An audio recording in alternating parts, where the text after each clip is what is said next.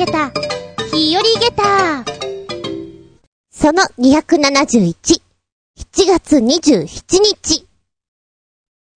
めちゃくちゃどうでもいいんだけれども、数字の1,2,3,4,5,6,7言いづらいよね。あれ、あんまり気にしたことない？私は、喋らなきゃいけない時には、7という言い方の方を好みますけれども、作業って苦手な人多いじゃない？だから、今日みたいな日付はちょっと嫌だよね。7月の27日みたいな。もう2回も言わなきゃいけない。七めんどくさいって思ってしまいます。そんなことないですか？私が気にしすぎなんだろうか。さて、ちょいちょい前から雨が結構ザブザブ降ってきて、雷もピカピカ光っております。夜中にこれだけの雨、結構いい BGM になって、深い眠りに導いてくれるんですよね。だから、眠りにつく時のこの大雨、大歓迎です。ただ、朝にはやんでくれよ。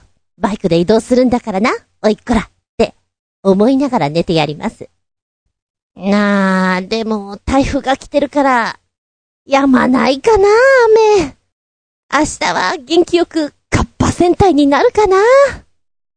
嫌だなと思いつつも、しばしショートでお付き合いくださいませ。お相手私、前にもお話ししたんだけれども、ズンバ。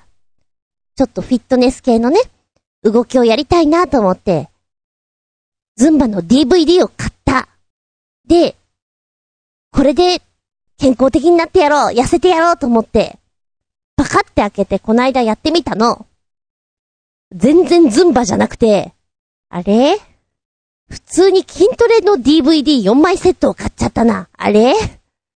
なんでだ？あれ？昔、ビリーズブートキャンプというのが流行りました。あの DVD の女性版でもっとハードなやつだった。おやおや。何買ってんだろう。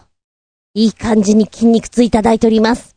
でもちょっと本気になってやろうかなと思って、100均でダンベルを買ってみました。まあ、ポイントは、100均ってところな。いやいや、8月末に健康診断があるんでのまたあれやこれや言われたくないので少し、少しちょっとな、運動しとこうと思って、テストの直前に頑張るタイプです。あつみじゅん、どうぞよろしくお願いします。この番組は、ちょあへよ .com のご協力へて放送しております。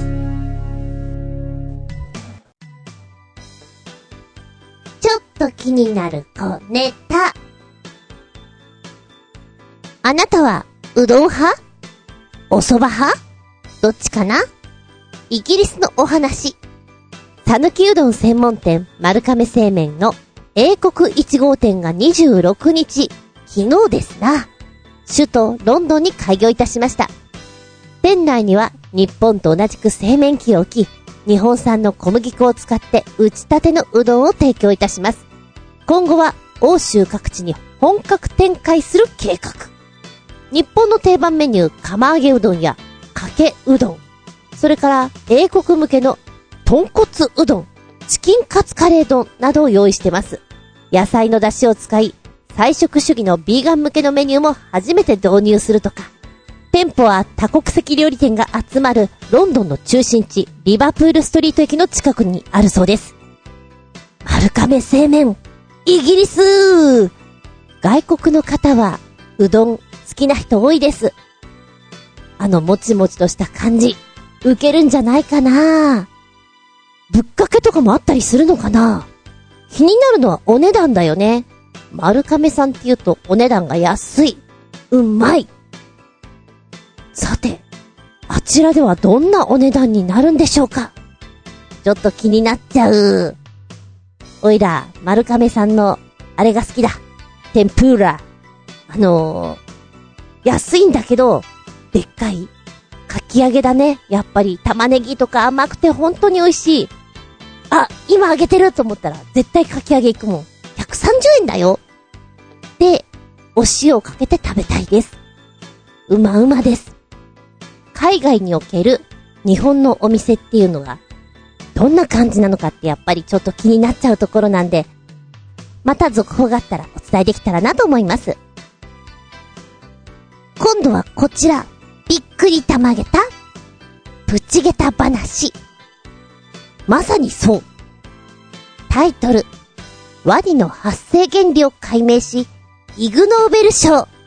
遊び心と人のつながりを新発見に。ちょっと前のお話なんですけれども。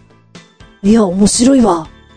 皆さんは、イグノーベル賞ってご存知ですか？私今回初めて知ったんですけれども、人々を笑わせ、そして考えさせる。うーん。そんな研究に贈られるのがイグノーベル賞。2020年度イグノーベル音響学賞には、ワニも人と同様にヘリウムガスを吸うことで声が変わる。この原理を明らかにした研究が選ばれたそうです。はい、この研究をやってのけたのが、日本人です。京都大学霊長類研究所の准教授、西村武史さんが、ウィーン大学の研究グループメンバーと共同受賞したそうです。遊び心を持って始めた研究が、人と人とのつながりによって進化し、新しい真実の発見に至ったということで、西村さんが語っております。そもそも、そもそもですよ。ワニにヘリウムガスを吸わせたらっていうその発想って絶対に浮かばないじゃないですか。その、ユーモア溢れる遊び心っていうのがいいんでしょうね。ああ、こんなことが書いてあるよ。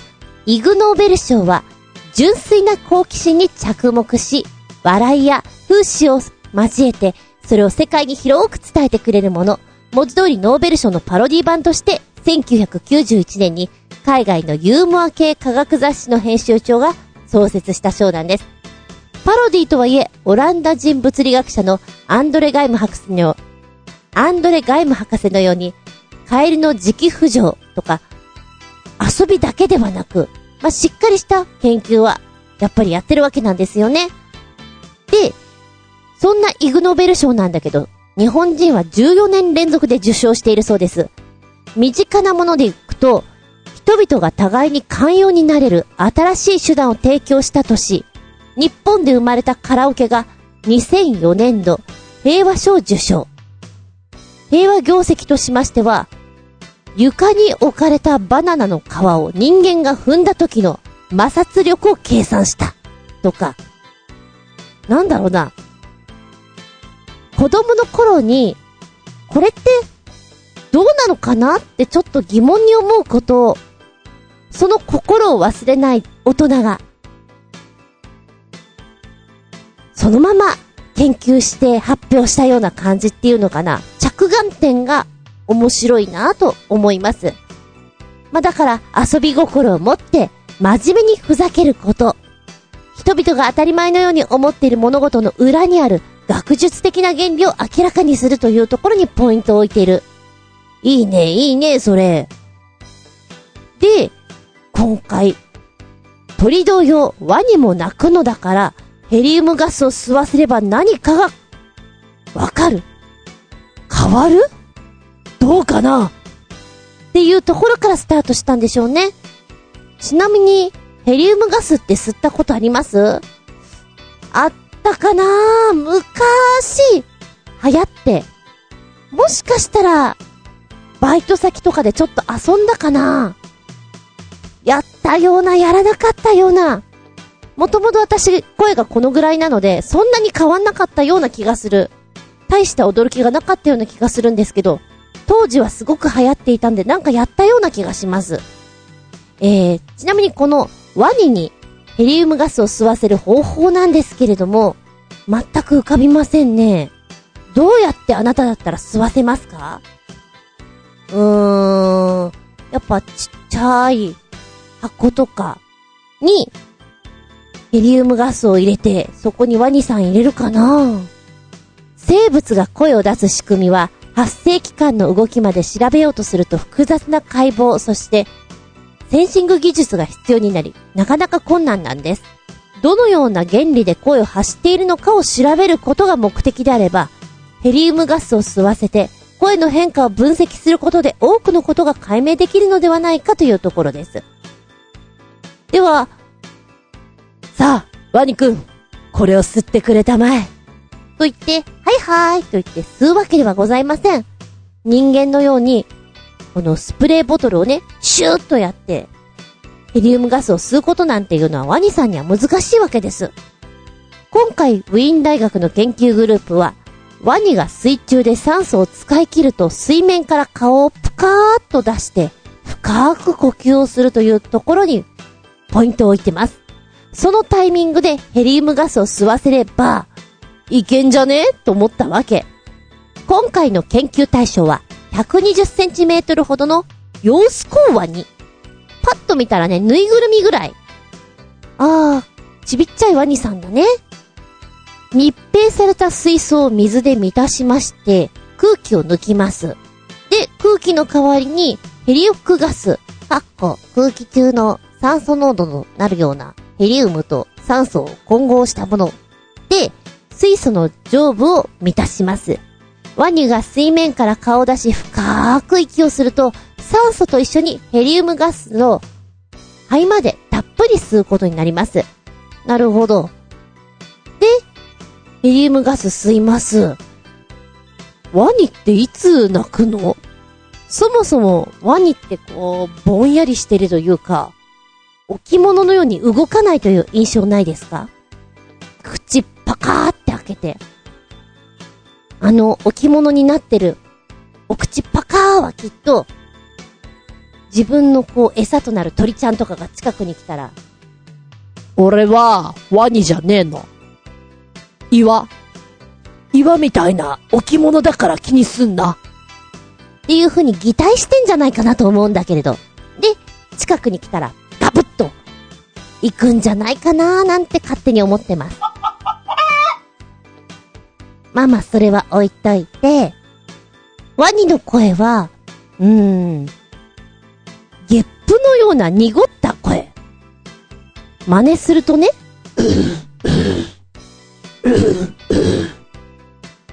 もうちょっと低いかな。でも、方向的にはこんな感じ。咳払いのような、こう、喉からグッて出てくるような、そんな音。で、ヘリウムガスを吸った後の声は、やはりちょっとお高くなってます。これもしゃ難しいわ。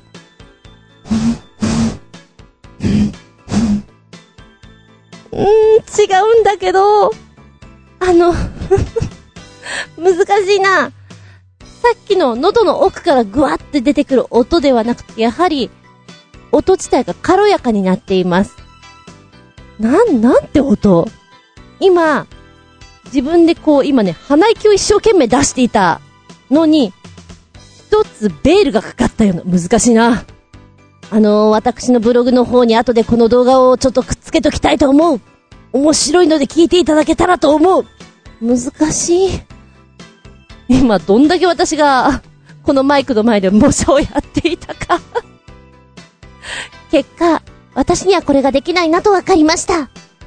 で、えー、録音できたワニの声は、まあ、綺麗な声になったというわけではないんですけれども、明らかに音が違ったねっていうことで、やはり結果としては面白い出来になったんじゃないかと思います。で、今までも西村さんは、例えば猿にヘリウムガスを吸わせたらどうなるかとか、まあ、やってらっしゃったみたいなんですね。で、今回のワニにヘリウムガスを吸わせた時の声の変化を手作業で解析し、調べたところ、ワニが人と同じような共鳴を使って声を出しているということが明らかになった。そうか。ワニも人と一緒ではないかと。ま、ちなみに、そもそもなんでヘリウムガスを吸うと声が変わるのだろうかと。なんかすごく声が変わったりしますよね。うにゃになっちゃいますね。あの、ものすごくソプラノの声になったりしますよね。こんな感じじゃなかったっけ？違ったらごめんなさい。えーヘリウムガスを吸って声を変える遊びをしたこと。うーん。あの、ドンキホーテとか、ああいうとこに売ってるよね。ヘリウムガス。まあ、人のように声を出している生物ならみんなヘリウムガスを吸うと声が変わります。しかし泣くイメージが強いカエルですら、ヘリウムガスを吸っても、実は、あの、ゲコゲコっていう、あの声は、声ではなくて、音だったから。もうなんか哲学っぽくない？で、例えば、牛飼いのムーモーっていうあの声も、声ではなく、音であるからヘリウムガスには反応しなかったということなんだろうか。生物の発生する音声には、物の音と空気の共鳴を使った声の2種類があります。で、今回のワニの鳴き声なんですけれども、調べたところ、後者であります空気の共鳴を使った声の分類に入る方。ヘリウムは大気を構成する分子と比べてとても軽いんです。音は空気中を伝わる振動なので、空気を構成する成分が軽くなると音速は速くなる。音速が変わってもただの音は変わって、声帯で作り出した音を声道で共鳴させる場合、音速や声道の長さに応じた特定の周波数の音だけが増幅され、声として聞こえるんです。この原理により、ヘリウムガスの中の音速が変わると、声に含まれる音の周波数が変化し、声が変わって聞こえるんです。で、今回の研究から、爬虫類が声を発することが明らかになったため、恐竜もあの巨体を使って声を響かせている。という可能性が高いんじゃないかという風な結果に至ったそうです。なるほど。子供の頃に、やっぱり、声ってどうやって出てんのかな？どうやって伝わるのかな？で、気になる人は気になるんでしょうね。ごめんなさい。私全く気になる人ではないんですけれども、気になっちゃうと追い求めたくなっちゃうんでしょうね。なんかもう、音が振動がとかなんか言われても、うーん、そうなんだ。ごめん。本当に私あんまり興味がないんだけども、研究者は違うんだね。で、今回の、なんでワニでやったのかっていうと、やっぱり人間に近い霊長類、お猿さんとかでやった方が、わかりやすい。のになんでワニって言われたら。いや、だって、なんで猿やないねんって言われてもな、ワニより猿の方が面白いやろっていう風に書いてある。面白いそこなんだね、きっと、と思って。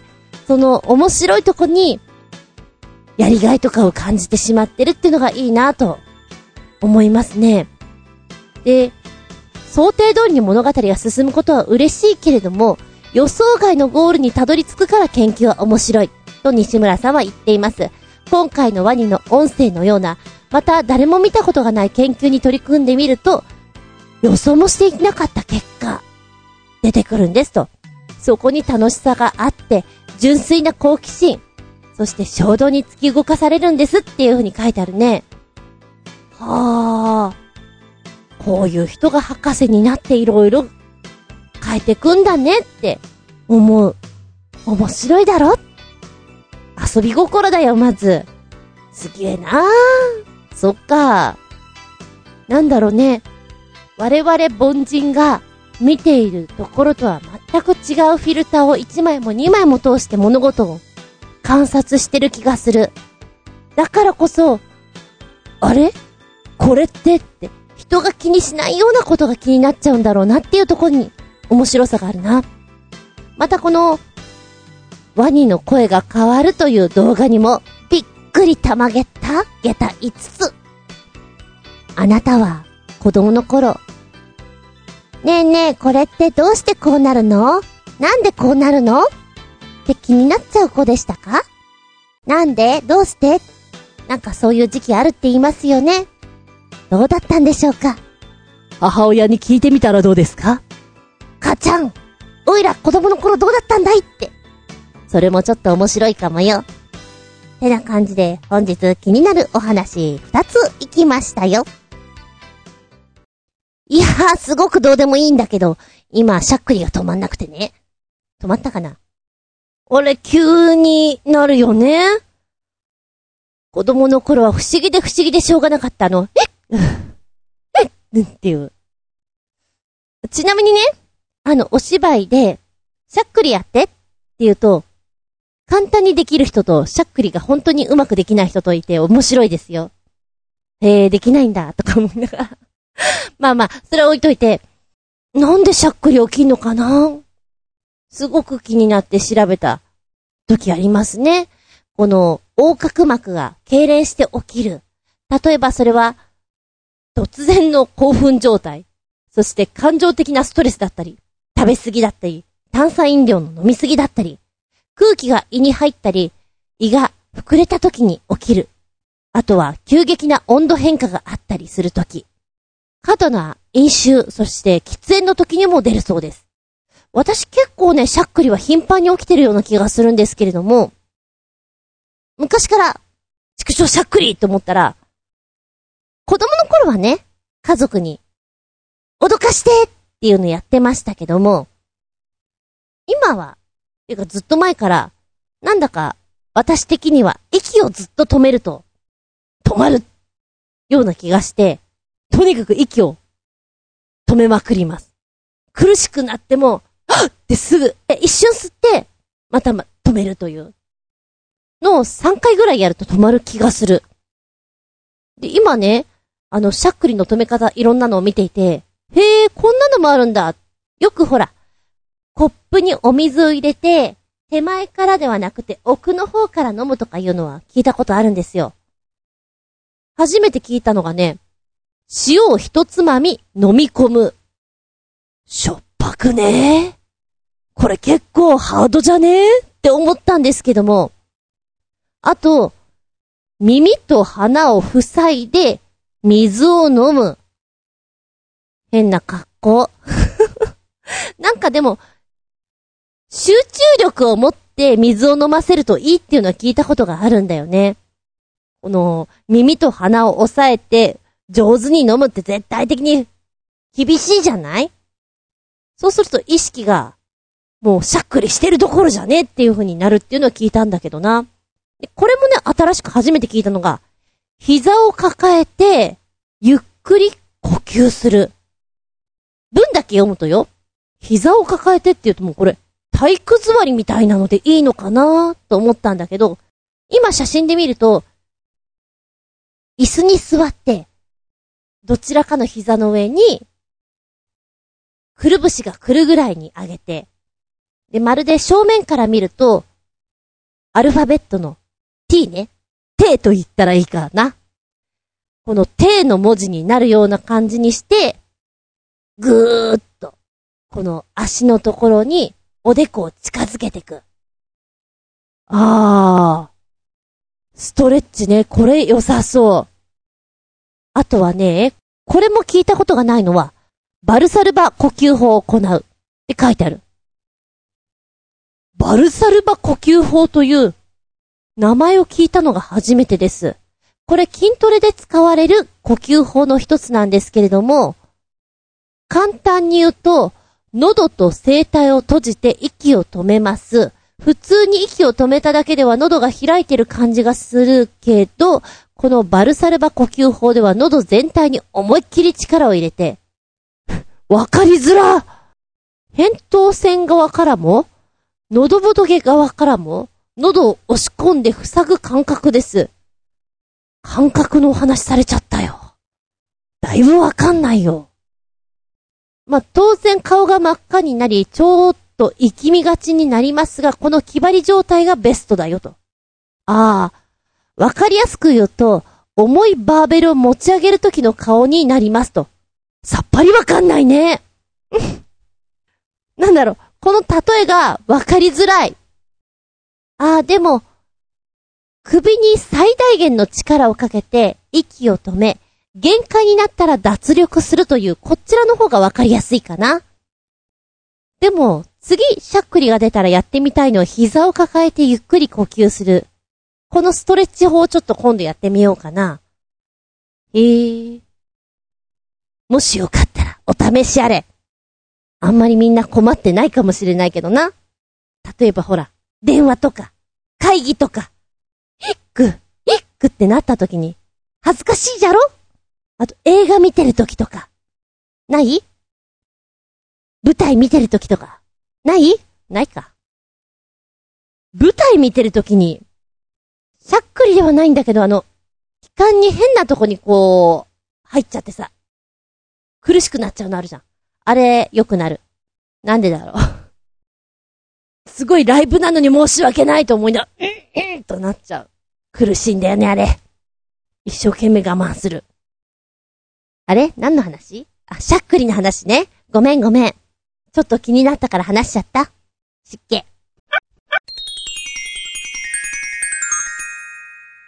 シッピンアウトタイム。すっぴん？アウトタイム。今回のテーマは、紙ですか？電子ですか？ちゅうお話ね。えー、あなたは、本は、電子がいいですか？それとも普通の紙でこうペラペラめくっていく方がいいですか？最近はさ、こう、物を持たない方がいいかなと思って、電子書籍少し利用してます。で、漫画とかに関しては、スマホで無料で読めるのがたくさんあるので、割かしそっちを使っているんです。だけど、本当に読みたいものは、本を買っちゃうね。漫画とかも、紙の方でめくりたいなと思ってしまいます。電子のいいところは、手軽に持ってけるそして、そんなに荷物じゃないっていうのがいいとこだなと思う。また狭いとことかでもこう、読みやすいそうだな昔、電車通学していた時に、割と本を読んでいた人なんですけれども、ラッシュの中で本を読むって結構大変だった。やってたけど。ページめくるのとかさ。でも、スマホとかの方がやっぱり楽なんじゃないかなと思う。で便利なのがさ、長押しすると、例えば、文字に色をつけられたり、辞書をポーンって出したり、そういう機能がついてるのはちょっと悔しいね。普通に本だと気になった言葉は後で調べるとかさ。私はあんまり好きじゃないんですけども、自分の買った本に、自分の考えとかメモとかを直接本に書くのが好きな人とかいますよね。付箋をつけたりとか。なんかね、私ね、昔から、あんまり教科書とかテキストとかにも書き込みをしたくない人なんですよ。書くけど、実は嫌なの。で本に関しては、できるだけ綺麗にしていたい人です。でもなんか自分の本だよっていうアピールになるから、こう書き込んでいくのも楽しいのかもしれないね。まあでもね、わからない言葉をこう長押ししたらさ、辞書機能が出てくるってこんなに便利なことないよな。読み方とかもだってその場でわかるじゃない？すげえな。で、おとといぐらいに気づいたんだけど、なんだこれ辞書出てくるって。いや、未だに、あの、本とか読んでて、後で調べようと思って、その時にはもうながらで読んでっちゃうのね。フィーリングでこんな感じかなとか、イメージをつかみながら。まあ、ある意味、それも大事だと思うんですよ。言葉をさ、知ってくのに、文脈の流れからフィーリングで解いていくみたいなのは。でも、なんかね、ちゃんとした時にこう読めないと恥ずかしいなっていうのもあるから、調べようかなーと思っといて忘れる人です。だけど今は違うからね。すごいねって思っちゃう。まあ、だからベースは私、紙が好きです。あのー、スケジュール帳とかも、スマホとかのスケジュール管理、カレンダー管理いっぱいやりましたけど、やっぱ続かない？紙に書きたいわっていうことでスケジュール帳を買っちゃいます。ゴミになるんだよな、年々な、これな、とか思うんだけど、そっちのが頭に入る。書くときに覚えるかな？あ、そうそう、こういうことだったって。でも、人が、なんかこう、スマホとかで、スケジュール管理してるの見ると、え、なんかかっこいいなって思っちゃうの。ちゃちゃってやっていいな、真似しようって思って、三日坊主です。向き不向きかなだから本当に、スマホというのがまだ出てこなくて、電子手帳があった時に、もうあれが本当に羨ましくて羨ましくて、こう、なんつうの、会議とかにそれを持っていってる状態とかもなんか、スマートだなって思って、すぐにビッグカメラ行きましたもんね。欲しいと思って。1万3000円とかぐらいだったんじゃないかな。2万はしてないと思うの。買って、うわー楽しいと思ってやったんだけど、やっぱり、こう、身につかなかったね。今思うと、あれ？私の電子辞書、ザウルスはどこ行ったのって思う。あれ、どこ行ったんだろう例のごとく、落としたか引かれたかな？もう思い出せないんだよね。いつからないのかが。ただ、一年も持ってないと思う。そのぐらい、うまく使えてなかったなと思う。残念だ。えー、今の小学生とかって、こう、パソコンを授業の中で使うらしいんですね、もう普通に。で、学校にもよると思うんですけども、iPad とか、それに準ずるような機器を個々に与えられている。私が割と聞いたのは、こう夏休みの期間とかね、自分用のタブレットも持ってるから、それを持って帰って、お家でもうやるんですって。で、そこに、宿題の課題とかがもう入ってるから、ピッとやって、お勉強するんですって。なんだよ、それ。ドリルとかも持ってかないのかよ、と思って、衝撃。便利だな。だってもうそれでも本読めるじゃんただ、ただ本当に、聞いたのは、タブレットに慣れちゃうと、パソコンの、この、キータッチが、配列が、わからなくて、会社に入った時に、はてなってなるっていうのは聞きました。で、実際、はてなってなってる人を見ました。これどうやって押すんですか？ぐらいな。そっか確かにね、あのー私はスマホも全部、キーボードタッチの方を使っちゃうんで、逆にフリックの方が、フリック？フリクション？フリクション？ペンだな。あの、フリック機能の方は使わないから、できるけど、めちゃくちゃ遅いのでやらないです。でも、今の子たちはみんなあの、フリックの方だから、チャカチャカチャカチャカってめっちゃ早いでしょ？ドモホルンリンクルの CM をご覧になっただろうか？ドモホルンリンクルって最後にスマホの、こう、検索機能で、えー、フリックでこう、やるんだけど、私絶対あんなにできないもん。なんかのゲームで、そうそう、音楽をね、流すんですよ。で、その歌詞を入力するというのをやってたんだけど、絶対できない。まだ、どうかなキーボードのパソコンとかの普通のキーボードタッチの方が入力できんじゃないかなっていう気がするんだけど、スマホは絶対無理だね。自信持って。それを今の子たちはできるっていうから、はい、びっくりたまげったって思う。で、彼らに言わせるともう、それが普通だから。iPad、電子、OK。で、今ね、私が受け持ってるお子ちゃまたちに、え、紙の方とさ、電子の方どっちがいいみたいな話を聞いてみたのね。そしたら、やっぱり、お勉強に関してはノートに書きたい。って言ってましたね。ちゃんと書かないとわからないからって。お、利口さんな答えだ、それは。ゲームも、ま、紙のアナログ版と、電子、普通のテレビゲームだったり、電子ゲームっていうのがあるじゃないですか。どっちが好き？私が子供の頃はもちろん紙のゲームしかない。トランプとか、ボードゲームとか、それが主流です。ようやく中学校3、4年ぐらいにこうゲームウォッチとか、ファミリーコンピューターというのが出てきましたけれども、出てきた時はやっぱりそれが珍しいからそっちに行くんですが、今、どっちが好きかって言ったら、ゲームやろうって言われたら、ボードゲームとかやりたいかもしれない。なんか、サイコロ振りたい。でもね、人数がいないとできないからね。人生ゲームすごく好きだったよ。やりたいやりたいと思ってたの。ただうちには人生ゲームがなかったんで、結構大人になってから人生ゲームやりました。もうちょっと子供の頃にやりたかったです。そっか。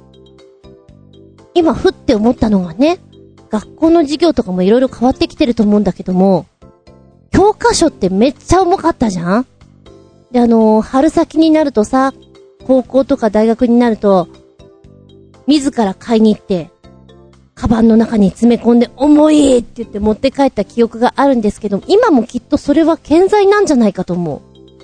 だが、よくよく考えたら、紙じゃなくてもいいんじゃね？電子でもいいんじゃね？ってなりそうな気がする。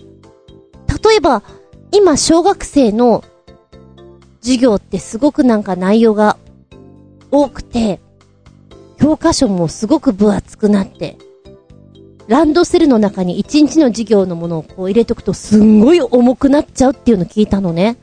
だったら、みんなタブレット持ってるんだったら、ねえ、電子でいいんじゃねって思っちゃう。懐かしいそう言われたら、教科書と、例えば社会科なんてね、資料集と、年表と、なんかやたらとワンセットがいっぱいあった気がする。音楽も、普通に教科書と歌の本と、なんか歴史書みたいなの3冊ぐらいとかさ、教科書だけじゃなくてプラスアルファ付随するもの？そう考えると、そうね、テキスト的なものはすべて、電子にしてしまったら荷物が減っていいのかな？あと忘れ物が減っていいのかな？っていう気がする。忘れたよな教科書めっちゃ忘れた。ノートはでもやっぱり書いた方がいいと思うので、そこはしっかり持ってこうみたいな感じで、タブレットとノートルーズリーフでいいんじゃないかなっていう気がするんですが、小学生はやっぱりノートかなほら、スマートにならない？危険なところもいっぱいあるけどね。電子だからやっぱり目を悪くするとかさ。先生お家で充電忘れたんで見れません。もう、何やってんの？隣の佐藤くんから見せてもらってとか。なんか、そういうことにもなりかねないかなでもなんかすごくそれって画期的な気がする。荷物が多いとやっぱり、動きが自由じゃないもん。あと、いや、今は絶対ないと思うの。わらばんし。ないと思うのあの茶色い紙。学校からのプリント。あれも全部タブレットに共有できていたら、楽ちんぽんだよね。あのー、はいじゃあ配ってって前から配るあの行為って、なくなるとさ、良くない？すごい今私画期的なことを言ってる気がするんだけど、なぜそうならない？実はもうなってたりするんだろうか。うん。きっと、今学校とか行ったら本当に色々変わってるからびっくりってなるんだろうなって思う。だけど、そう、電子いいなって今私、こんなにいい案ないなって思ったんだけど、教科書のページめくっていくっていうのは大事なところもあるのかもしれないな。さっきさ、本とか漫画とか普通に本として、こう、冊子となってるものを読みたいですか？電子がいいですかっていう話を聞いたかと思うんですけども、これアンケートにすると圧倒的に紙がいいっっていう人が多いです。こんなに違うんだっていうぐらい。500人に聞いたところ465人が紙派。電子派が、電子派だって。電子派が24人。まあわかる気がする。本好きな人、やっぱり、ページをめくるという行為が、読書の醍醐味にもつながってるんじゃないかと。また、読んだ本を、本棚に並べるという行為が好きだとか、そういうのもありますね。紙に印刷した本は、余白や活字、行の組み方もすべてが作品の一部なので、そういうのも込み込みで、紙がいい。あと、本独特の香り？あれ、いいですよね。それすごくわかります。なんだっけ？あの、本屋さんに行くと、トイレに行って、台をしたくなる。あの、印刷の印字の匂いが、催してくるっていうの聞いたことありません？どこまでが本当か知りませんけど。ああ、そうそう。で、きっと、何かこう、科学する力、研究する力、そういうのに長けてる人が、そうか、印刷のものがこう、排便行為につながるということを研究したら面白いかな。きっとそういうところから面白いところに行くんだろうね。いや、さっきのとこにつながるけれど、紙。紙が減ると、ゴミも減って、資源的にとても地球に優しくなっていいなって思う。ペーパーレス、とてもいいと思う。だけど、やっぱり何か管理するときって、特に日本人はね、紙を好む。ハンコだって、やっぱりこう、紙にこう、ポンポンって押したい人たちだから。最終的にはやっぱり紙。なんだろうな。でも、いいところがいっぱいあるからやっぱり電子の便利さ加減、うまーく取り入れたいよね。で、やっぱりちょっとお話ししてて思いました。そうだな。私、好きな漫画とか、好きな本は、本でも持っていたいし、電子でも持っていたいです。というのはなぜかというと、電子ってさ、荷物にならないから。で、好きな漫画とかって、ふっと読みたくなった時に、ポンと出せるのがとてもいいなと思う。あの、小説とかもそうです。この間いいなと思ったのが、あ、これ、ちょっと台本にしたら面白いなという小説があったんです。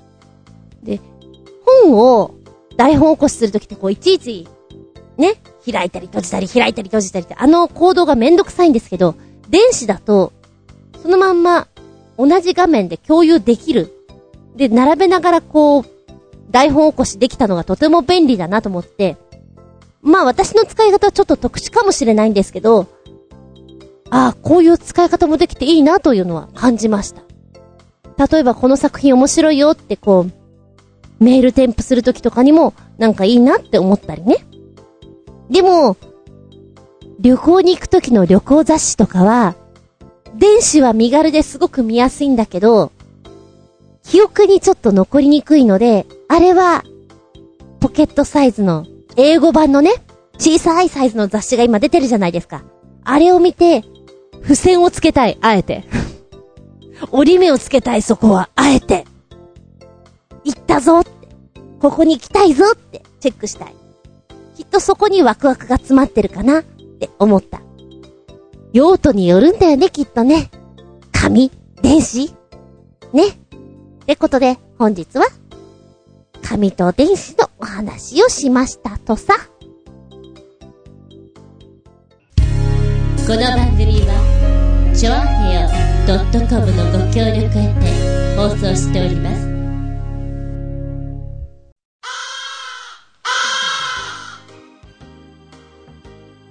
い、ラストになってきました。本日もお付き合いありがとうございます。次回は、次回は、スケジュール帳。もうね、何日かだんだんわかんなくなってくるんだよね。えっ、と、8月だよ。8月の、はっ !8 月10日、下駄272で聞いていただけたらなと思います。そうか。8月10日か。そっかそっか。もうオリンピックも終わってる頃合いかな？うん。皆さんご覧になってますか？ここんとこ割合忙しいので、ちょっと開会式も見れてなくてですね、そういう話でしたっていう後付けの情報を得ているぐらいですね。まあ、でもなんか、いろんな競技が増えました？っていうのをちょっと感じてます。うん、まあ正直ね、なんでオリンピックやっちゃってるんだろうっていうのは、どうしても私はちょっと賛成派ではないので、あの、そういう気持ちになってしまうんですけども、まあネガティブな意見を言っても仕方がないので、なんですけれども、うん。えっと、次回のテーマね。8月10日。もうすぐお盆か。テーマは、うん、これだ。無茶は百も承知。でも、やってみたいな。かっこ希望。キラン。かっこ閉じ。いや、すっごくどうでもいいんだけれども、ちょいと前から、そう、多分、逃げ恥ぐらいからですかね。ドラマのタイトルがなんか長くなって、略すことがおされだね、みたいになったじゃないですか。略すの前提で付けられてるような。あとは、アニメのタイトルとかも、え？これがタイトルなの？なんかおかしくない？って思うようなのが、なんだか多いような気がします。例えば、雲ですが、何か？とか、転生したらスライムだった件とか、一回聞いただけだと、な、何の話をしてんのって思っちゃうようなタイトルが結構あるような、ないような。まあ、それは置いといて、えー今回のテーマは、無茶は100も承知です。だけどやってみたいことってないですか？例えばよ、すっげえわかりやすく言うと、女性は、多分、タチションにちょっと憧れるんじゃないかなって。あれ？ない？あれ？とか、あのー上半身裸で男の人って普通に歩けるじゃないですか。あれとかちょっと憧れ、あれ？私だけ？あれ？あれ？そういうのね。無茶は100も承知だよ。でも、夜、ベランダとかで、こう、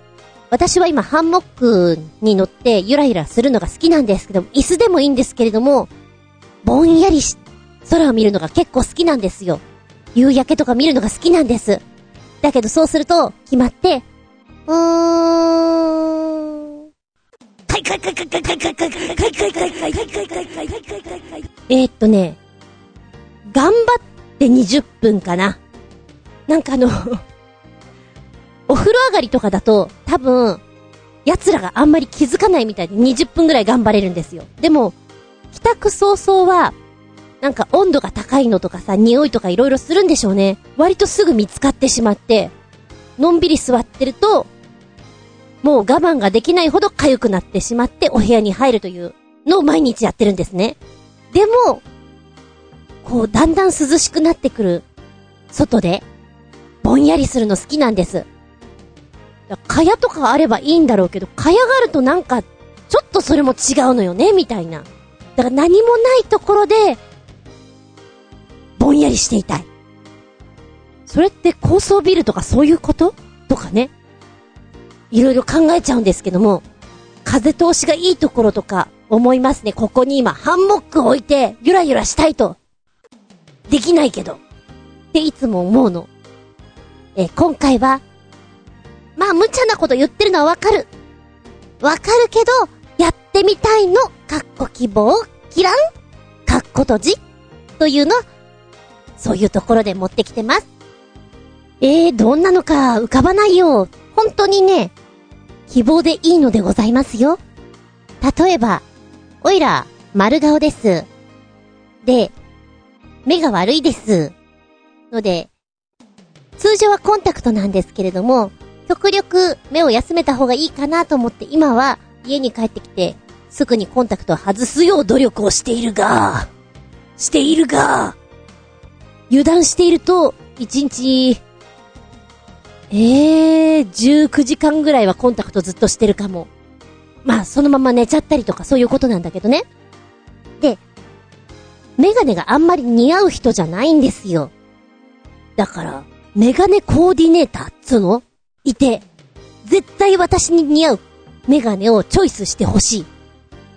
あと、サングラス。私眩しいの嫌いなので、サングラスも欲しいんだけど、どうもこのまん丸顔にはサングラスが似合わないのです。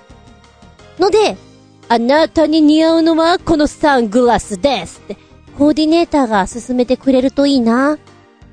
いや、無茶は100も承知だ。だから希望なんだ、希望。な。キラーン。そんなお話、していきます。えー。そうね。私の受け持ちのクラスの子たちにもちょっと聞いてやろうかな。不思議なのが出てくるかもしれません。お便りは、超平ホームページ、お便りホームから入っていただきますか、もしくは私のブログ、ずんこの独り言の方にもメールホーム用意してございます。こちらご利用くださいませ。じゃなければ、直接のメールアドレス。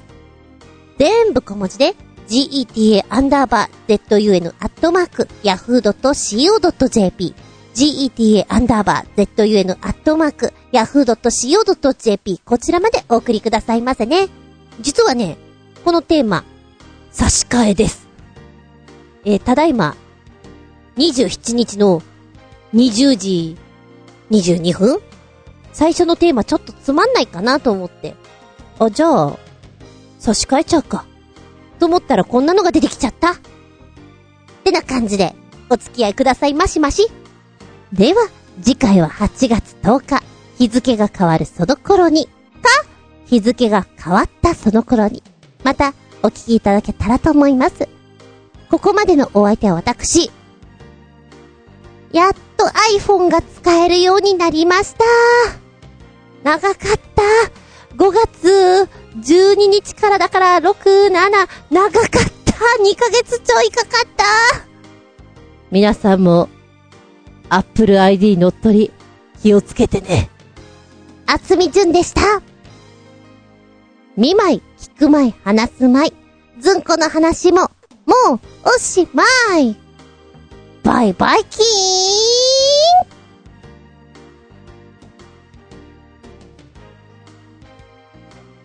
最後に、あー、こういうの素敵だなーと思ったお話。タイムカプセルとか、ボトルに入ったメッセージとか、風船にお手紙をつけて飛ばすとか、なんか、憧れませんでしたか？